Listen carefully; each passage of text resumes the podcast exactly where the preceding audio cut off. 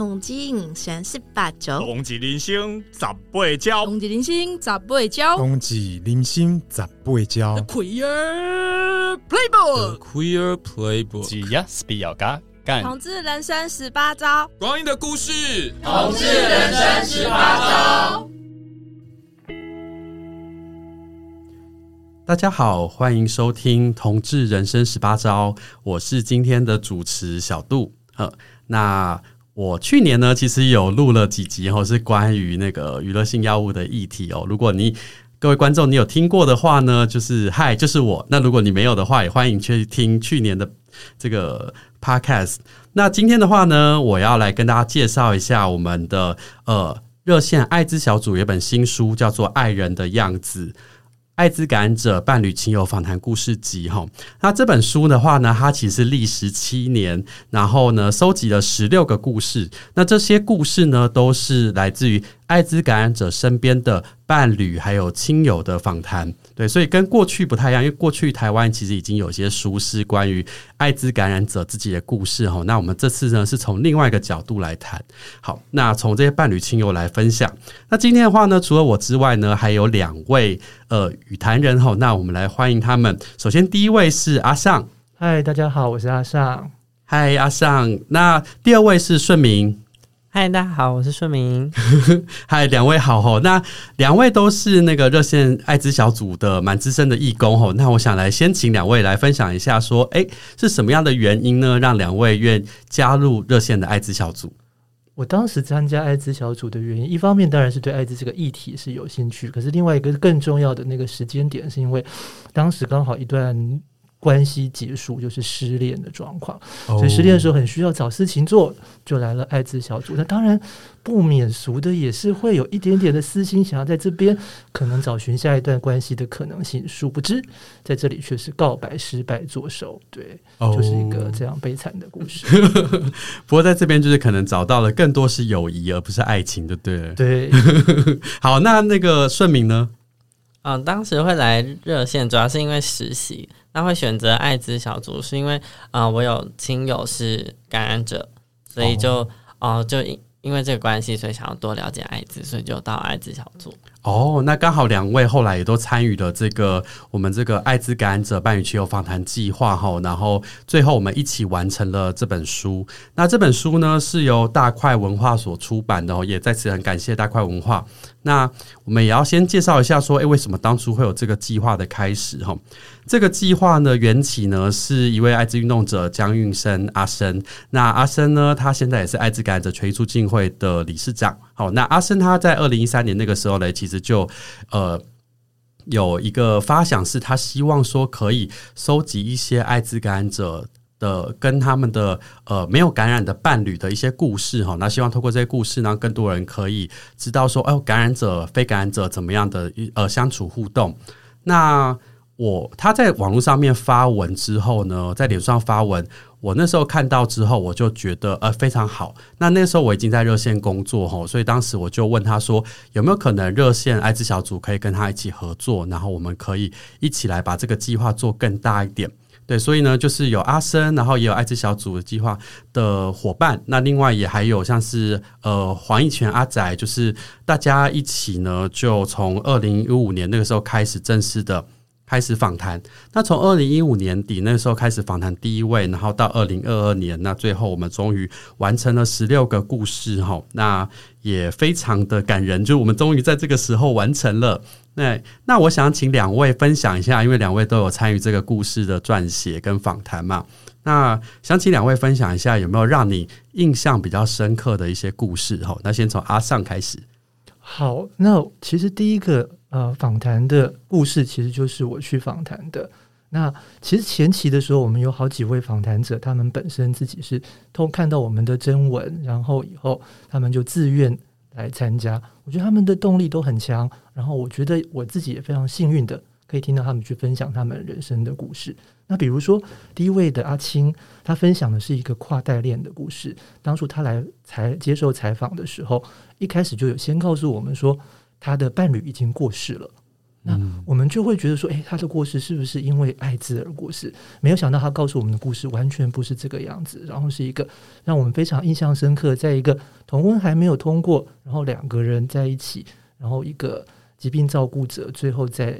呃伴侣离开了以后，也没有办法去参加他的告别式的一个故事。那另外一位达达呢，他来参加的时候也告诉我们他的故事蛮特别的，他是一个。啊，多重伴侣关系的故事，在这个故事当中，有她跟她的男朋友，还有另外一位加入的后来加入的感染者小敏。那他们三个人曾经有一段多重伴侣的关系，可是这个关系的结束是最后我们的达达黯然离开。那在这一篇的标题上面，我们就可以看到达达那时候就说了：“假如我是感染者，你会不会对我好一点？”我觉得这个故事也是非常精彩的。那另外还有一个远距离的故事是阿阿阿阿国的故事。那我想这些大概呃要讲真的是讲不完。小度已经开始。朝着我看，希望我可以再讲快一点点。好，没有，我是觉得阿少你真的很会卖书。你有大家有没有发现，都是哎、点到为止？有没有觉得心痒痒？想说哎、到底要讲的内容是什么嘞？就是有哎、有好像有伴侣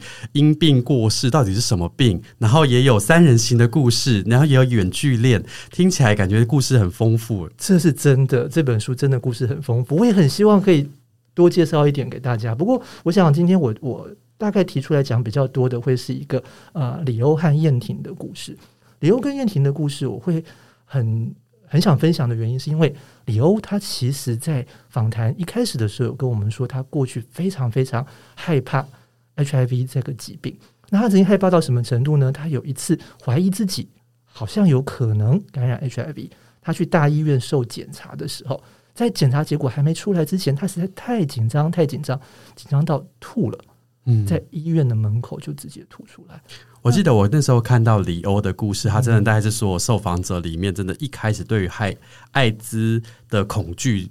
害怕程度，大概是真的数一数二大的。真的，那我们当然就会好奇，可是他接下来今天是一个感染者伴侣的身份来做分享，那他怎么走过来的？在这过程当中，李欧其实就跟我们分享了他从当初的害怕，然后呢，在这个过程当中，因为认识了燕婷。燕婷本身对于艾滋的知识非常非常的了解，所以她慢慢慢慢不这么恐惧的部分有很多，其实是因为跟燕婷两个人，然后不断的去做讨论，针对自己害怕的恐惧的点，然后利用燕婷的知识，利用很多的科学上的证据去说服她，那也利用实际的实践过程当中，让她慢慢慢慢的去卸下这些恐惧。所以我觉得我印象还蛮深刻的一个部分是，其实他们在性行为的部分，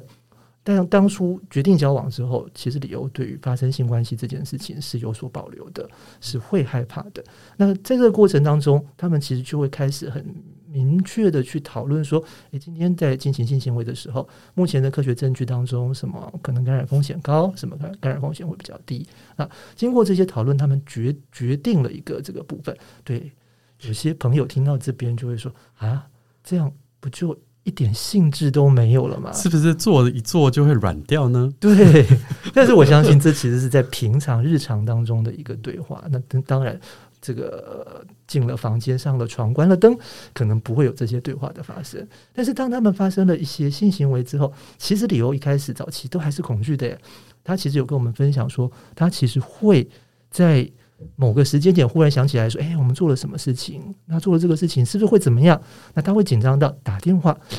去给燕婷。那燕婷这时候其实又发挥了一个安定的力量，是利用他的知识去安抚他，去说服他。所以他觉得，就是过了这样子的一段一段的时间之后，其实他慢慢的对于这个疾病不这么的恐惧。嗯，所以从一个非常恐惧的阶段到透过知识就是力量，很数据化去整理哪些风险高，哪些风险低的，然后慢慢一步一步。我觉得重点听起来是因为燕婷也会一直陪在旁边，然后陪他一起去讨论那些风险高低。对对对对，而且我觉得其实当然就是呃，除了这部分的相处，我觉得两个人本来是很契合的这一点，他们的感情基础，然后他们曾经彼此是这么的。互相喜欢的这一点，我觉得是很重要。他们那个当做基础之后，然后才可以在这上面去进行这样的一个讨论。但是在这样过程当中，他们有没有冲突呢？有，他们中间有个冲突，也是我印象非常深刻的。那就是因为艾滋感染者其实是要需要定时服药。嗯，那这个定时服药在医生的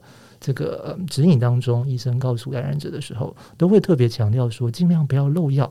因为一旦漏药，有可能会有抗药性的发生。嗯，那本来李欧站在一个比较偏向照顾者的位置，他会很担心说，哎，燕婷她会不会漏药？燕婷她有没有好好的吃药？所以他会不断的有一些提醒的动作。那比如说有一次，那李欧因为想找燕婷找不到，觉得燕婷是睡着了。那睡着了可能就会错过吃药的时间，所以在下一次他们联络的时候，李欧就其实直接说：“你是不是漏药了？”可是燕婷很生气，他说：“我不喜欢有人指责我漏药，我也没有漏药。”我觉得这个小小的点，他跟我们分享的时候，我们看到的是啊，原来感染者对于服药这件事情，其实有很多很细微、很眉眉角角的地方。那这个服药这件事情，其实。对感染者本身就已经不是这么容易的一个情况底下，如果今天非感染者的一方伴侣也好、亲友也好，只是站在说：“哎，你就是要乖乖吃药。”我觉得这对感染者来说，可能并不是一个这么、这么听到会这么舒服的一个话。嗯，的确。哦，对不起，的确，阿尚刚刚也提到了蛮重要，就是说对于呃感染者朋友来说，哈，那。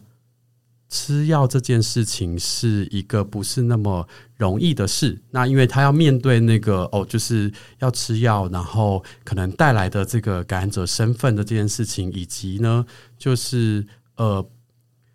以及就是说，他在呃吃药过程中可能会因为每个药会有它的副作用，那有些早期的药啦，真的副作用也比较高。那有些人在吃的过程中可能会有一些不舒服、头晕啊、恶心啊、反胃等等的吼，那都是需要一些时间来调试。那大家其实真的都呃蛮努力的。那呃刚也提到一听到一个地方是说，的确对于一些。呃，非感染者那一方来说，会想要关心，然后会想要去提醒，然后是出于好意的。但是常常那个关心啊、照顾啊这件事情呢，那个尺要拿到什么程度，那才能够彼此是觉得比较协调的？我觉得这也是在不少的故事里面有看到。对，然后这个故事另外一个让我非常呃有印象的部分，其实是李欧其实是一个呃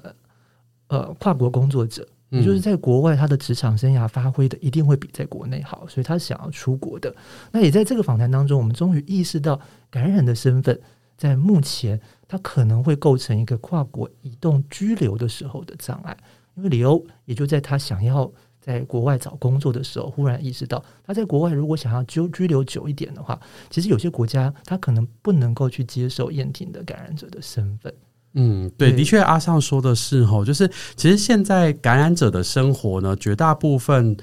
的呃呃情况，应该都是不会因为。呃，他有没有感染艾滋而受到影响？但是的确有的是有一些少部分的情况，比如说像是出国这件事情哈，特别是如果你要去其他国家念书或者是工作的话，现在有些地方呢，它还是会限定，比如说艾滋感染者没有办法去那边工作，比如说像新加坡，对，或者是说有些国家还会要求你说，哦，你你可以去那边工作念书，可是你必须要能够提出证明说，哎，你自己是有呃。艾滋药物可以治疗的，那你不会用到我们国家的艾滋资资源。但有些国家也比较好，是他们甚至是会提供呃这些外国的感染者一些药物治疗。好，所以每个国家很不一样。那的确，这这个部分真的在那个思考未来的时候，可能就会有一些些影响到这样子。嗯，不过刚刚讲听起来好像这个故事是一个很沉重、很多议题的故事，但是其实。在访谈的过程中，我们很明显可以感受到两个人对彼此是愿意付出的。嗯，所以其实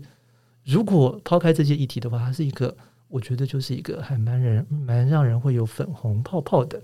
爱情故事。哇哦，好，峰回路转，只有最后听起来是对粉红泡泡，但你要知道说，哎、欸，其实是蛮有趣的一个故事。哈，那再也问一下顺明喽，顺明，那你最有印象的故事是什么？呃，我自己最有印象是林妈妈的这篇故事，她是呃感染者的妈妈。那呃，我也有参与这个呃这个故事是我撰写的，然后呃也有参与访谈。那访谈他总共访了两次，然后中间隔了一年多，然后我是参与第二次，第一次只有听那个录音档。嗯，然后印象最深刻的地方就是因为。他的儿子啊、呃，这个感染者的儿子大概是二十几岁这样子。嗯，那大家也可以大概想象，就是一个嗯，你不敢告诉妈妈的事情，然后被妈妈突然知道了。对，那个那个当下的那个冲突，就是妈妈突然发现啊、呃，儿子感染艾滋这件事情，就刚刚像阿生阿尚讲的那那样，就是关心这件事，那个关心的距离。我觉得在呃母子关系当中，这个东西就会变得比较难拿捏。那会呃最印象深刻还是就是妈妈两次访谈，就是第一次访谈的时候，呃我听那个录音档，然后一开始听就哇很多哽咽跟就是哭声这样子，嗯，然后一开始听就觉得嗯，真的是会会觉得蛮揪心的，然后感觉他整个呃。状态就不是很好，所以他他是因为他有参加呃艾滋团体相关的艾滋团体，然后他认为说他可以参加这个，或许有机会帮到嗯、呃、其他也在走这个议题的家长。你说参与这个访谈计划吗？对对对嗯。然后他就是。没关系，我们对就是很多回忆吼，所以你是说他参加这个访谈计划，然后可以帮到其他父母，但是你在过程中其实你听到了很多的哭声哦，对对对，他他两次都就是就是哭的还蛮不间断的 基本上就是整个整个录音档，因为我要写出这篇故事要反复听那个录音档嘛，嗯、就是的确到后面就觉得啊、哦，他的确。真的是对他来说是一件被压力很大的一个议题。嗯，但是两次的哭，你有没有听出来有些什么样的差别呢？因为我两次也有参与访谈啊，嗯、所以我知道有些不一样。对，我我觉得那个不一样的地方也是蛮，也是因为我们这个故事可以写那么久，然后让我们有机会就听到说，呃，这个故事在一一年多两年之后的差差别。像呃，我举一个例子好了，就是。啊，妈妈对于儿子未来的感情，啊、呃，现在应该可能是单身中。毕竟，如果他真的有交男朋友，妈妈也不见得知道嘛。对，嗯、然后他妈妈第一开始觉得说，嗯、呃，他不希望他的儿子小迪有交男朋友，他会觉得说，哦，儿子如果交男朋友，会不会害到别人？哦，对，就是这好像也是，就是。有一些可能亲友会有的一些担心哈，在对于比如说艾滋一些传播不是那么理解的时候，就会很担心说会不会不小心传染给别人啊？然后会希望说哦，就是把自己把感染者当做是自己的呃这一方，就觉得说那我们不要去影响到其他人。甚至我有听过有些感染者自己也都会有这样的焦虑或担心哈。嗯嗯，就是像另外一篇有一篇，就是呃兄兄弟的也是有类似的这样的状况，就是呃弟弟就会跟哥哥说啊啊、呃呃、你现在有男朋友已经很幸运了，就是类似这样的说法，就觉得说好像呃在关系中感染者是比较被动接受的一方，好像要等等着其他人来愿意接受他来爱他这样。不过这样听起来感觉也。蛮辛苦的，或是觉得说，哎、欸，好像怎么是不是都是只是等着被爱，或者是说不要随便去外面找。嗯哼，这但我觉得看完这篇故事，你就会有蛮大的改观，就是其实，在蛮多故事里面，并不是像我们想象中的，嗯、呃，艾滋会影响呃感染者在感情当中的关系。嗯嗯嗯，那所以林妈妈后来有改观吗？林妈妈在第二年的时候，她她依然依然就是提到儿子的感情的地方哦，她这这部分是有笑了，就是她虽然哭，真但就是笑中带泪，所以大家听到那个细微的差异，就哭也有不同的哭法。对，她这次泪水是一个感动的泪水，嗯、就是她在呃跟儿子互动上听到更多儿子对她这这段时间的呃担心，然后回过头来，他有儿子有跟她说。有时候他直接的反应，比如说妈妈过度的关心，让儿子觉得不不是很舒服，或者是让他觉得很焦虑。但那些点都是因为他不希望他妈妈那么那么难过，或是他也会心疼妈妈这样子。他有直接跟妈妈表达这样的心情的时候，妈妈觉得嗯很。被被理解了，嗯哼，对。然后在那个交男朋友的部分，妈妈这时候就是她有笑出来，她就说她觉得这样好像很不人道。我说不让自己的小孩去谈恋爱这件事情，对对对，她就说嗯、呃，不让她去交男朋友，她觉得有点不人道，但她觉得不要交男朋友，她会比较放松。那个放松的点已经不是说呃，他儿子会去害到别人。而是说，他觉得他儿子如果把这件这么重要的事情告诉对方。那他担心说，万一遇到不好的人，或者万。嗯、呃，他会因为这样受到伤害，被曝光啊等等这些风险，会让妈妈觉得啊、呃、有点紧张。嗯，而且我记得第二次的时候，他就比较不会用到什么害到别人这样子的词来讲了，对不对？对对对，那个他，嗯、而且还有讲说，他觉得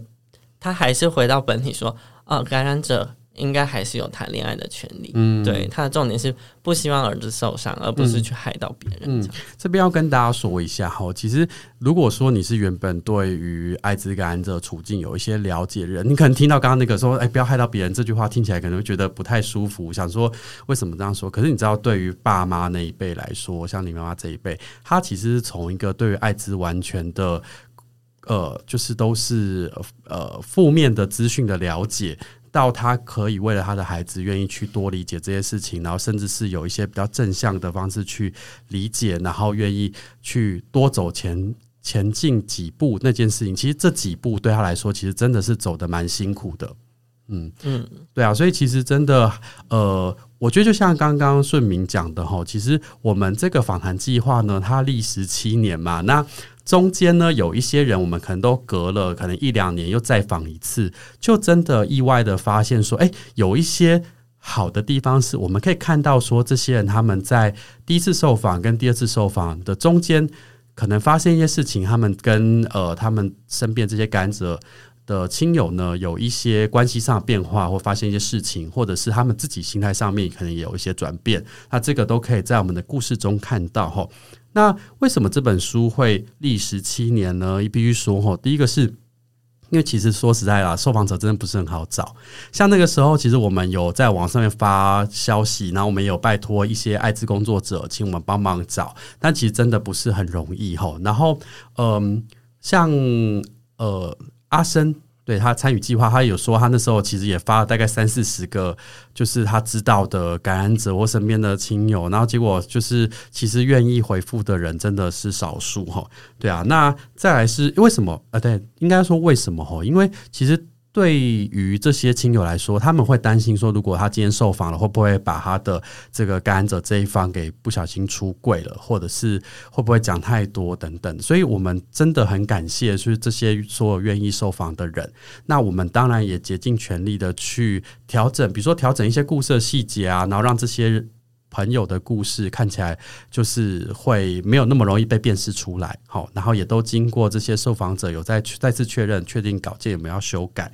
那再来的话呢，这历史经验还有包括说哈，因为大家其实都不是专业的写手嘛，对，那所以其实。包括一开始，呃，所有参与计划的这些伙伴都有上过那个呃正大王正勇老师的课哦，教大家怎么样来做这样故事的撰写，然后也都有我们这每一篇故事就是。访谈完之后回来做成逐字稿，大家还在讨论讨论哪些是重点，然后再撰写，撰写回来之后再修改，来来回回你就知道说其实是一个蛮费工的过程吼，然后也需要非常多的讨论。对，那最后当然就还有因为疫情的一些影响啦，就是让这计划有一些延宕吼，所以呃真的很感谢，就是我们今年终于。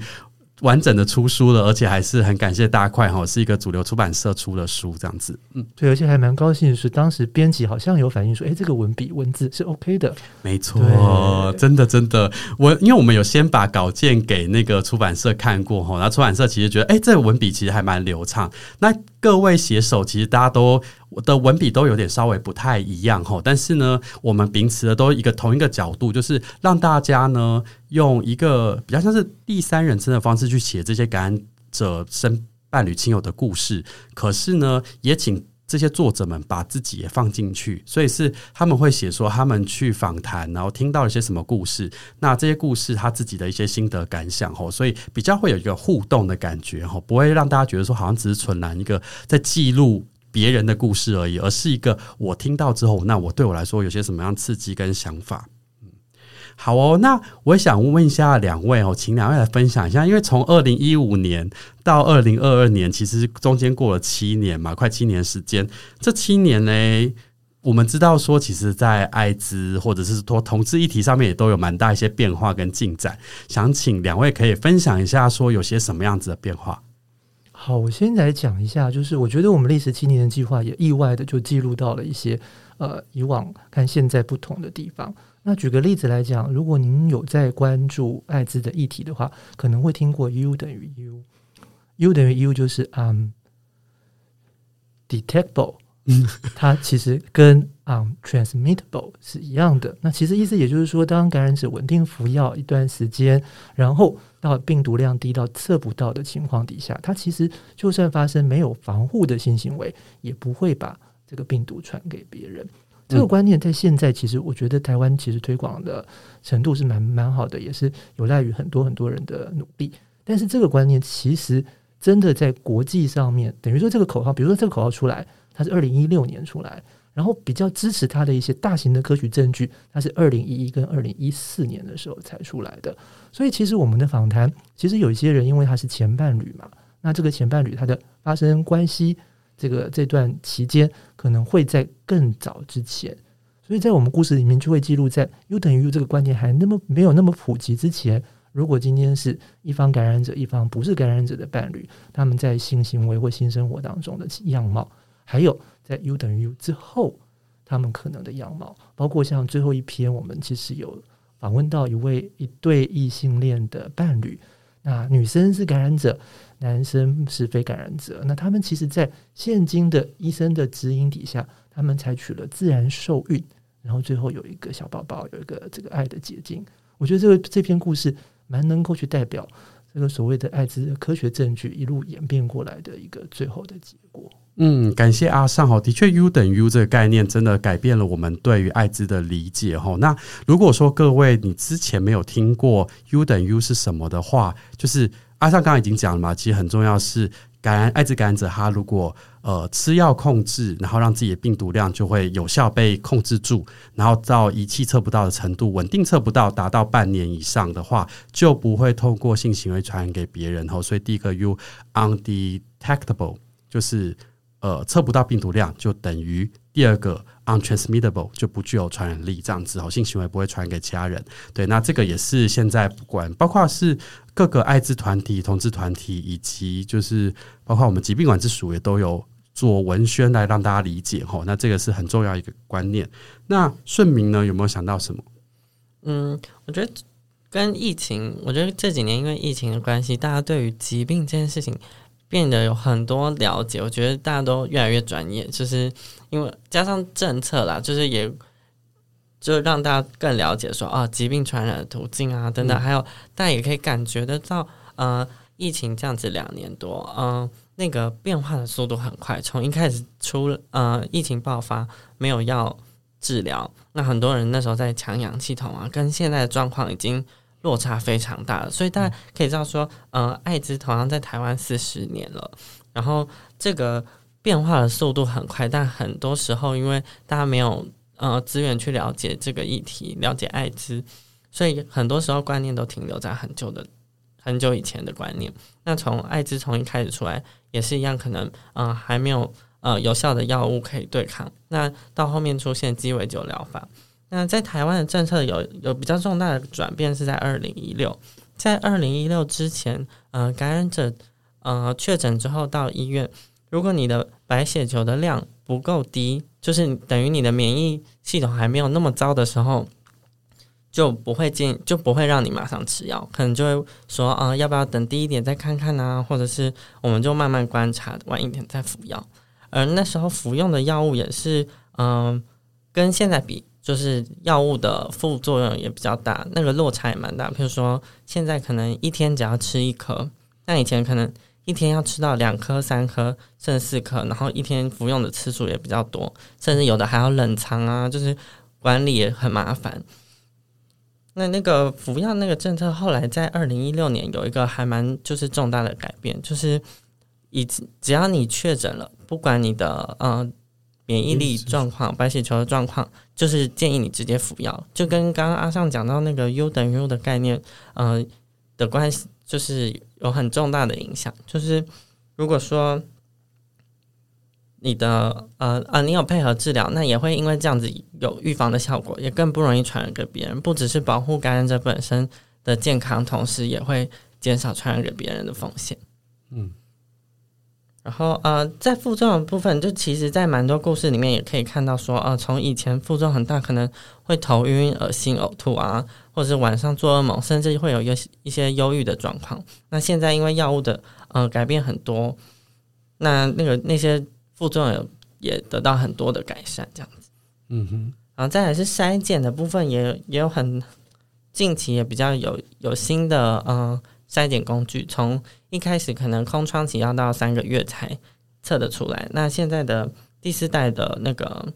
筛检试剂已经只需要一个月到一个半月就可以筛检出来，这样子。嗯，对，的确，那个药物的改进吼，的确会很大程度的影响说，呃，感染者他在治疗的。就是服药的意愿这样子，然后他能不能好好的接受治疗？那那个治疗政策的改变，的确也让感染者就可能比较快的去接受到呃药物的治疗。那这也这个是相辅相成的啊，对啊。那那个筛检的空窗期的缩减这件事情，的确让大家可能就是哦不用担心三个月，然后才能做检查。那你可以检查的时间就变得比较快一点吼。对啊，那除了这之外的话，其实这中间当然有个蛮大的变化，比如说同性婚姻的通过啊，在二零一九年的时候通过嘛。所以呢，就是我们也可以看到吼，像在。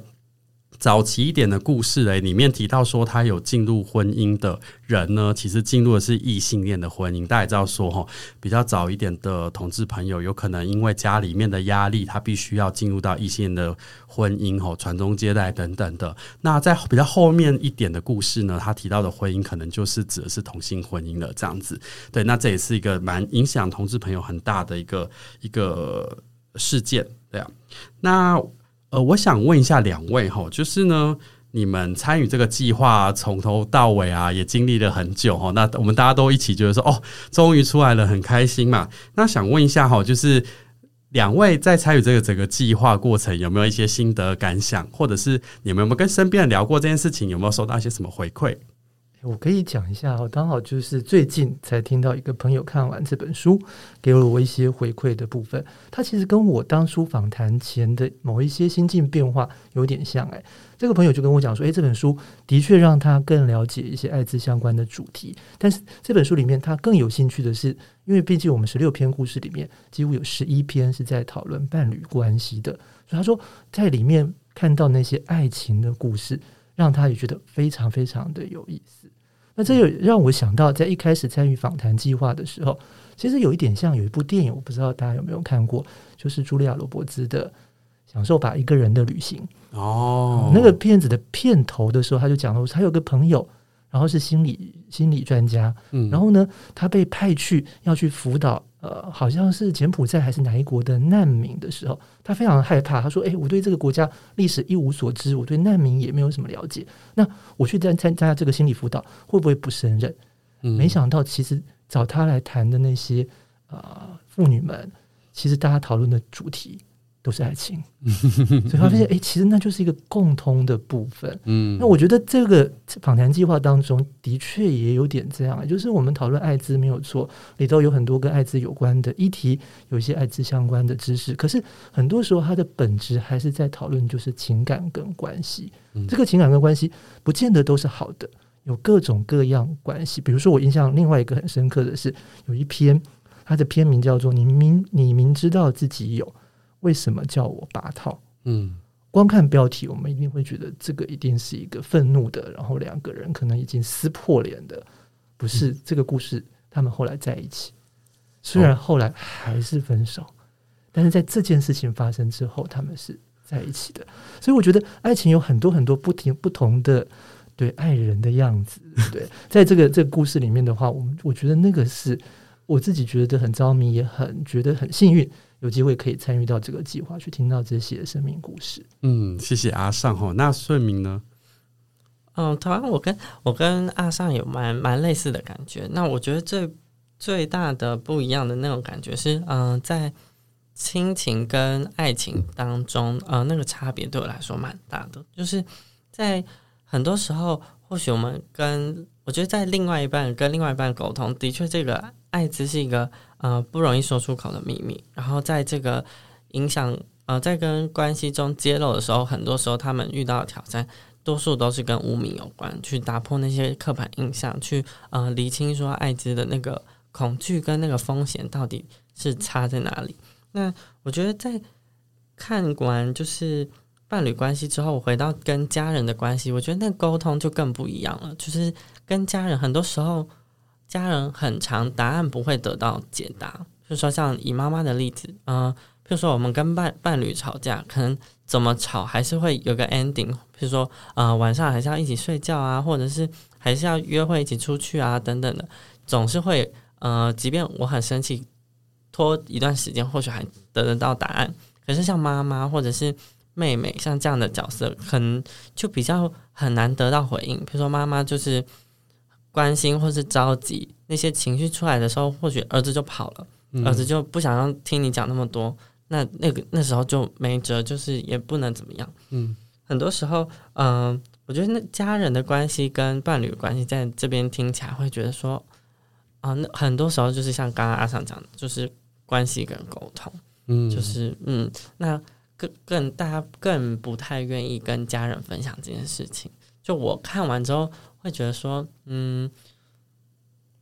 就同。我觉得年代啦，年代也会很还在这个关系当中影响蛮多的。像妈妈，就是毕竟她要跨过很多障碍去了解呃艾滋这件事情。她从呃要了解男同志，男同志的性文化就是性行为，然后再到艾滋这些坎，对她来说每一个都太大太巨大，而且中间在当时的年代，男同志有污名，性有污名，艾滋也有污名，就是那个污名是满满满的。对，我觉得在嗯、呃、看完这个故事，我觉得最最有感想就是呃亲子关系，嗯、对，就是跟伴侣关系的那个差异。大家看完就会觉得说，哦，那个沟通、那个相处的过程到底长怎么样？嗯，感谢两位吼，而且刚刚顺明讲到的是林妈妈嘛，是母子的关系吼，然后阿尚讲到的是蛮多。伴侣或前伴侣爱情的部分，那其实里面我们刚刚讲过，其实还有一些其他的关系，比如说兄妹啊，那比如说兄弟啊，那像是闺蜜、朋友的关系，还有像是社工等等的，然后另外还有一个是异性恋的夫妻嘛，对，所以其实这些故事呢都非常的精彩哦，那真的就是很。希望大家可以一起帮我们支持一下这本书哈，那也如果愿意的话，可以帮我们也分享一下这个书的资讯给其他朋友。为什么哈？因为说实在啊，我们大块文化跟我们合作，这其实已经不是第一次了哈。那之前有一个书叫做《阿嬷的女朋友》哦，阿嬷女朋友真的很好推呢，就是不知道为什么，就大家可能很爱阿嬷的女朋友这样子，就是。他谈的是那个呃十几位的五十五岁以上的中高呃年的女同志的故事哈，那的确我自己看过也是真的觉得非常精彩。那这个书呢，我必须说，其实精彩程度也并不输给阿嬷女朋友哈。可是不知道是不是因为主题是跟艾滋有关的关系，好像稍微的比较再小众一点。对，但实际上呢，你看到里面你会发现，很多时候都在讨论，就像两位说的一样，在讨论关系，在讨论。爱情讨论友情，讨论亲情，这样子，对。那我自己在看的过程也是收获蛮多的。那很希望说大家可以给他个机会，有实体书也有电子书哦。然后现在在各大的实体书店跟网络书店都可以找得到。那就很希望大家可以一起来支持一下这本书哈，然后分享给其他人。那我们今天刚好今天那个我们。呃，稍早的时候也有跟朋友聊到齁，那其实呢，就有朋友推荐说，哎、你要不要干脆就推荐大家齁？如果你今天是感染者，你要跟其他人的人出柜，你要去给人谈的时候，你就直接拿一本书给他看，这样子 就有点像是齁，就是我们之前曾经出过一本叫做那个《亲爱的爸妈，我是同志》齁，就被很多同志拿来就是跟爸妈出柜的一本书，这样子。对，那这个是一个开玩笑啦，不过呢，就是还蛮希望说，哎、大家可能看完这些故事之后，对你或是对。你身边人会有一些帮助，然后呢，大家可以更看到一些哦，感染者、非感染者，大家怎么样的一起相处，一下一起面对艾滋这个议题。哈，那我们看到很多里面的故事呢，其实艾滋都不是影响关系最重要的议题。哈，它是一个有些人是挑战，有些人是需要面对的议题，可是它并不是一个呃影响关系最多的一个一个一个事件这样子。嗯。好哦，那请问两位最后还有没有想要跟大家分享些什么呢？呃，我想其实可以念一下一些在我们的书里面，我觉得真的是京剧哎，好，但是我觉得它还蛮能够去说明这本书要想讲什么，但是也希望这些句子不要让呃大家觉得说我们是在说教，其实也没有，每本书里面其实就是有好有坏的呃关系，故故事的发展也未必都是这么的尽如人意，但是的确我们这边想要。分享的这个部分的话，其实真的就是让我们看到，呃，很多时候我们会觉得，如果今天两方面当中有一个人宣布了自己是感染 HIV，那是不是代表一种关系的终结？但是这边我们的作者阿嘎他写了，艾滋可以不是带来关系的断裂，而是关系的强化与延续。我觉得他写的很好，嗯，对，想要跟大家分享，嗯嗯，那我我。觉得印象比较深刻的一句话，应该就是，呃，除了呼应刚刚那个关系的部分，就是林妈妈，就是有一阵子她很难过，然后她的同事就来关心她，然后她当时是，呃，他正在处理他儿子是男同志的这个议题，然后他就跟同事说，他担心男，就是他儿子因为是男同志，感情会很不顺遂，然后他同事就有点开玩笑，就说。你不是你不是同志，那你啊、哦，你不是 gay，那你的感情有比较顺利吗？就、oh. 我觉得虽然是有点呛，但我我觉得灵魂的拷问，对，就是他也是说穿了，就是你你不是当事人，而且呃，很多时候是你想象那些困境，但实际上是是因为他是同志，所以他应该过得不顺遂吗？然后也呼应到这本书，是因为这些人是感染者，他的他的呃感情就应该要很坎坷吗？其实看完这个故事，其实。不尽然，就很多时候不是我们想象中的那个样子。真的，里面还有感染者是被当做小公主在对待的，这样子宠溺的宠溺的对待 的甜腻吼。对，那就是再次鼓励大家，如果说呢你愿意的话，请支持我们一下吼，然后去买这本书。那实体书店、网络书店都有，呃，都已经上市了吼。那叫做《爱人的样子：艾滋感染者伴侣亲友访谈故事集》。好，那我们今天的 Podcast 就到这边喽，感谢大家。拜拜，拜拜。